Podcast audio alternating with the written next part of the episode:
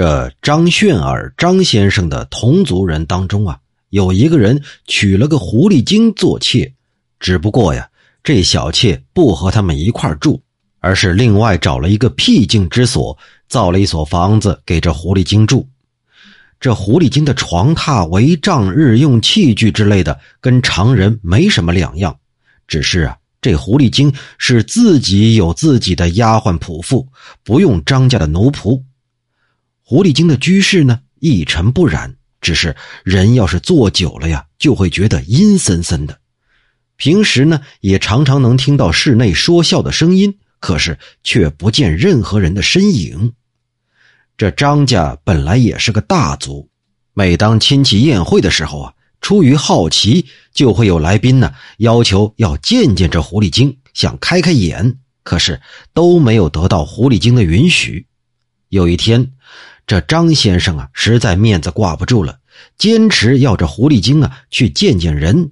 狐狸精就说了：“哎呀，这某家的娘子啊，或许还行，别人呢，断断不可以。”等到狐狸精提到的这家娘子进到了狐狸精的屋子里，只见她行为举止是娴静优雅，相貌呢好像也就三十来岁。这大娘子就问这狐狸精，问他这屋里头为什么这么阴冷？狐狸精说了：“哎呀，其实是娘子啊，你心里害怕。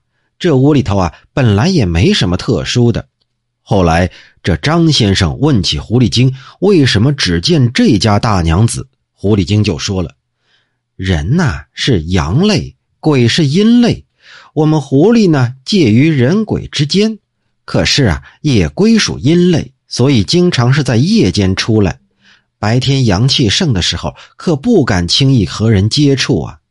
这位大娘子阳气已经衰微了，所以我还能够见见她。”这张先生惊慌失措呀！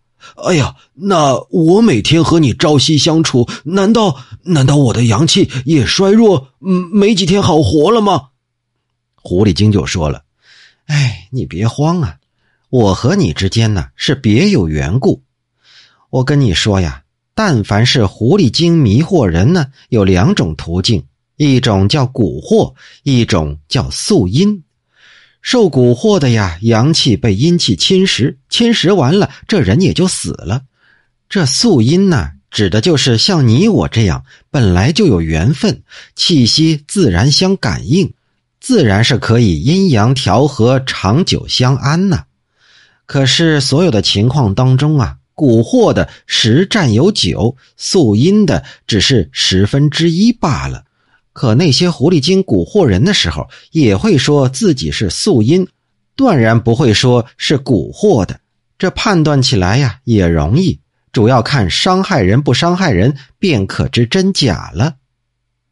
后来呀，这狐狸精愿意见的那位大娘子，果然没过多久就去世了。